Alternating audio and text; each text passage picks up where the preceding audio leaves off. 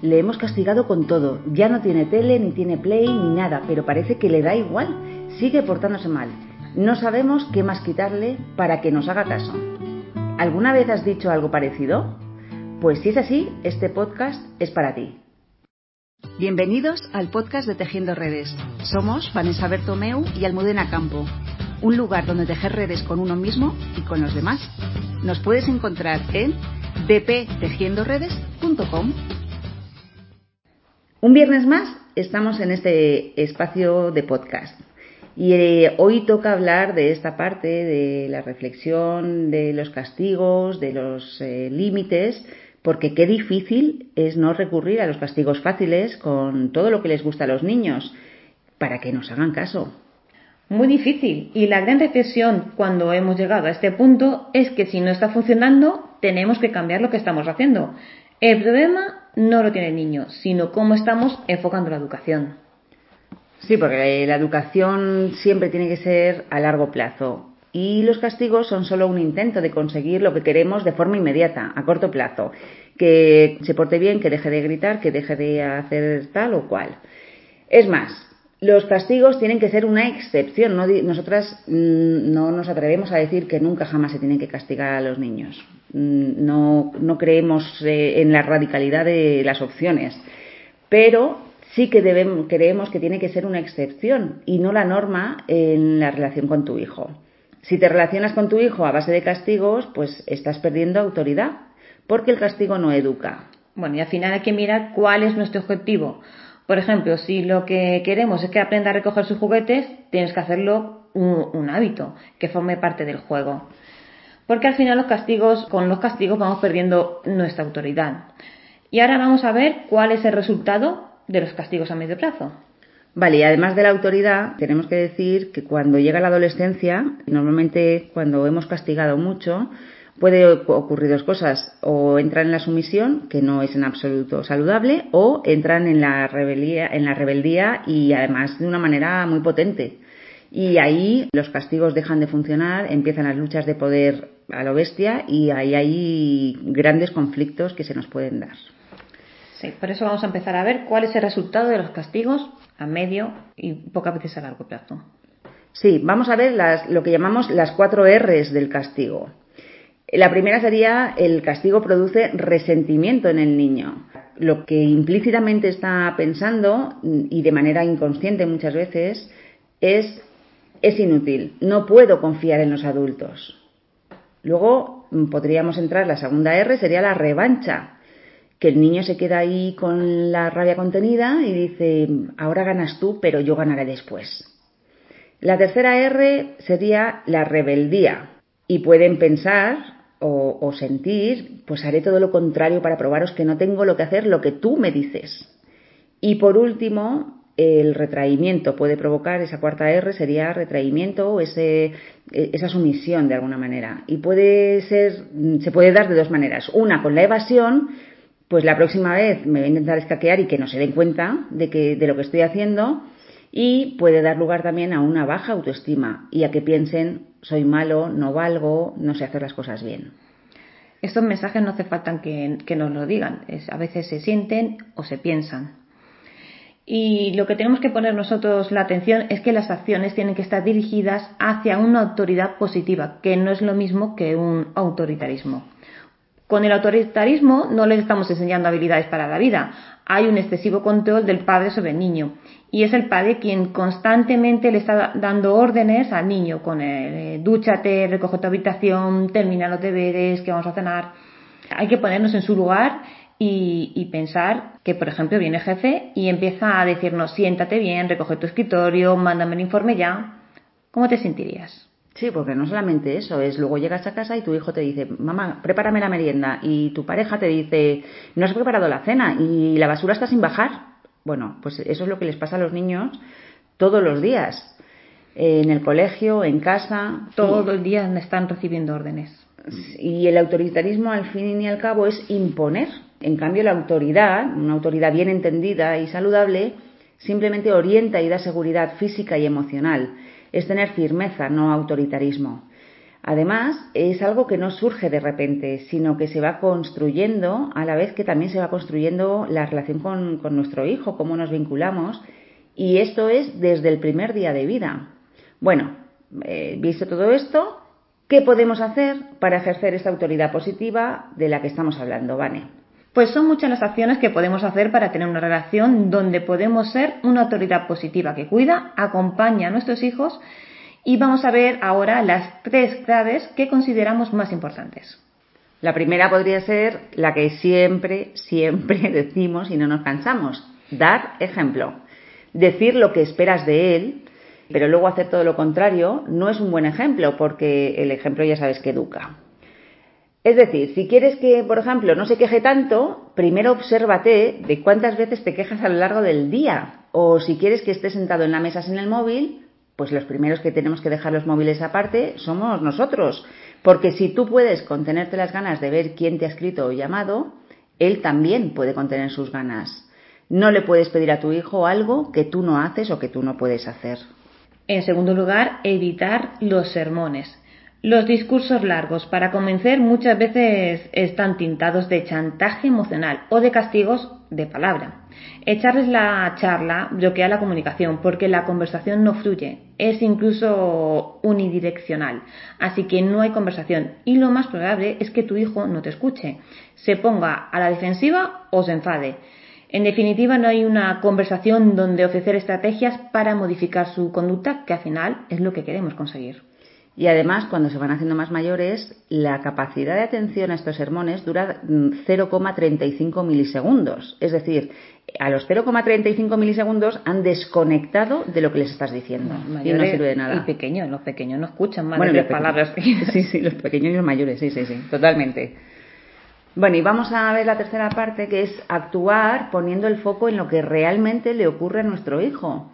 Ya hemos mencionado también en algún podcast anterior y tenemos uno que se llama ¿Qué, hay debajo de nuestro qué hay debajo del comportamiento? Creo que es en el episodio 21-22. Ahí lo que explicamos es que lo que vemos, el comportamiento de nuestro hijo, es síntoma de que algo le está ocurriendo, de lo que le ocurre dentro y que muchas veces ni es consciente ni sabe expresarlo. Así que, en definitiva, pues es pregúntate qué puede estar ocurriéndole a tu hijo, qué necesidad tiene sin cubrir para que se dé ese mal comportamiento, ese comportamiento disruptivo. Si tenemos una autoridad positiva, los límites y las normas son más fáciles de aceptar. No hay que olvidar que entre los 4 o 6 años es el momento de establecer los límites y tener una rutina que sea predecible aporta seguridad. Y entre los 6-12 años, los límites van más dirigidos a la conducta que queremos y establecer las consecuencias de sus actos. Sí, porque como hemos dicho antes, los límites y las normas educan, indican hasta dónde se puede llegar. Y el trabajo de tu hijo es ver cuál es el límite y por eso te reta hasta el final. Y él tiene que intentar traspasar esos límites y tu trabajo, ese es su trabajo. Y el tuyo es mantenerte firme en el límite que toque. Bueno, Mude, yo creo que vamos a empezar ya a ver cómo poner estos límites y normas, porque aquí, antes de empezar, hay que ver eh, lo realmente importante. Y es que nos preguntemos si el límite que queremos poner a nuestro hijo es por su seguridad y desarrollo o por nuestra comodidad, para que se adapte a lo que nosotros realmente necesitamos. Las necesidades de, nuestros hijos no tienen nada que ver con las nuestras. Sí, porque las necesidades de, de tu hijo no tienen que ver nada con las tuyas. Y las tuyas no son más importantes, no deberían ser tampoco más importantes que las de tu hijo, dependiendo de los casos y siempre con sentido común. Es decir, hay que ponerse en su piel y ver las cosas también desde sus ojos. Comenzamos a ver las cinco características que tenemos que cumplir a la hora de poner un límite o una norma. Empezamos por que el límite tiene que informarse por anticipado. Para que un límite sea aceptado por tu hijo, tienes que informarle con anticipación, porque cuando las reglas son conocidas, tu hijo sabe cómo tiene que comportarse, sabe cómo tiene que hacerlo. La segunda característica es que tienes que estar seguro de que tu hijo ha entendido el límite. Para eso le podemos pedir que repita lo que le hemos dicho. Recuerda además que cuanto más pequeños, los mensajes tienen que ser más cortos y más concretos. También es importante establecer el límite con cariño, es ese con amor y firmeza. Y si le marcas el límite con un tono normal y sin enfado, es mucho más efectivo y mucho más mm, respetuoso para tu hijo también. Otra característica es que tiene que tener consistencia y con esto nos referimos a tres cosas diferentes. La primera, que ambos padres, esto es lo ideal, es que ambos padres deben estar de acuerdo con las normas y las consecuencias, que es lo que sucederá si se rompen. Cuando hay desequilibrio entre los padres y uno hace o dice lo contrario que el otro padre, los niños encuentran esa brecha por la que hacerse fuertes y tomar el control. Y esto probablemente lleva conflictos entre los padres y también con el hijo. Además, cuando un padre em, dice lo contrario o hace lo contrario de lo que acaba de decir el otro, la otra parte, lo que se está haciendo es desautorizar y estamos perdiendo la autoridad frente a nuestros hijos. Y esto es muy difícil luego de, recuperar si se agrava y si se mantiene en el tiempo. El tener consistencia, la segunda parte sería que hay que corregir la conducta indeseada cada vez que se presenta. Si solo la corregimos algunas veces porque otras estamos muy cansados, hemos llegado tarde de casa y no tengo ganas de pelear, pues al final lo que pasa es que las reglas no están claras y no hay consistencia. Y por lo tanto, para ellos también crecen con la idea de el mundo es inconsistente. Y por último, hablando de esta consistencia, que las reglas son para todos los hijos. Si no lo consideran así por la diferencia de edad o de personalidad, hay que explicarlo con el fin de evitar resentimientos a nuestros hijos y entre ellos. Y es fundamental la coherencia de los padres en utilizarlas y aplicarlas. Por ejemplo, eh, un ejemplo clarísimo que yo creo que todos podríamos ver es cuando le doy a mi hijo el móvil. Pues si tienes dos hijos y uno tiene 13 y el otro tiene 9, pues evidentemente no va a ser la misma regla para los dos. No, eh, le das el teléfono por primera vez, le compras un teléfono a tu hijo de 13 que a lo mejor ya consideras que tiene edad para tener teléfono, pero desde luego el de 9 va a tener que esperar unos años. Entonces las reglas son para todos los hijos, pero también adecuando para que no se dé ese resentimiento. ¿Cómo se va a sentir el de 13 si el de 9 le das el móvil también? En fin, y además de que no es bueno para el de 9, evidentemente. Es súper importante la coherencia de los padres en utilizar y aplicar estas reglas. Y para finalizar, la quinta característica que tenemos que cumplir a la hora, a la hora de poner límite a un niño es que tienes que comunicar cuál va a ser la consecuencia. La consecuencia tienes que intentar que sea lógica y natural, es decir, que estén relacionadas con el acto, que sean respetuosas y reveladas con anticipación y, por supuesto, razonables. Son cinco características que tenemos que intentar cumplir para poner a la hora de poner los límites a nuestros hijos, pero también hay que ver qué guerras queremos librar y cuáles no, porque todas no podemos. Sí, hay que elegir las batallas, ¿no? Sí. Si no entraríamos en una lucha de poderes. Sí, porque además demasiados límites y demasiadas normas ahogan, puede ser muy asfixiante y entramos en una autoridad que no es positiva. Hay que ver los límites que realmente son importantes para mí, los que estás dispuesta a establecer y a emplear tiempo en, llevarlos a cabo, en llevar las consecuencias a cabo eh, y la energía que eso supone para que, que nos desgasta muchas veces para que se cumplan. Luchar todas las batallas, como ha dicho Vane, nos agota y al final no vamos a ser una figura de autoridad para nuestros hijos, además de que va a ser una guerra mm, que no es sostenible. Bueno, y tal y como hicimos en los podcasts de los límites en la primera infancia, ahora vamos a dar unas pautas más físicas de cómo tiene que ser nuestra comunicación verbal y no verbal. Lo primero decirlo con voz segura, transmitiendo perfectamente que es algo que no va a cambiar. Luego también es importante que contactes con la mirada, nos ponemos a su altura y nos aseguramos de que ha entendido perfectamente lo que le hemos dicho. Recuerda que te lo repita, le pides, ¿lo has entendido? Sí, venga, repíteme, ¿qué es lo que, qué es lo que yo he dicho? Y, que, y también usa pocas palabras, que el mensaje sea claro y directo. Y por último, decirlo sin enfado, pero con seriedad. No es necesario decirlo enfadado porque estaremos hablando más desde nuestro cerebro reptiliano y nuestro hijo también responderá desde ahí, ya sea enfrentándonos, paralizado o ignorándonos. Y lo que queremos es comunicarnos desde el cerebro superior, donde la comunicación fluye en ambas direcciones. Sí, volvemos a ese, ese amor y firmeza al mismo tiempo.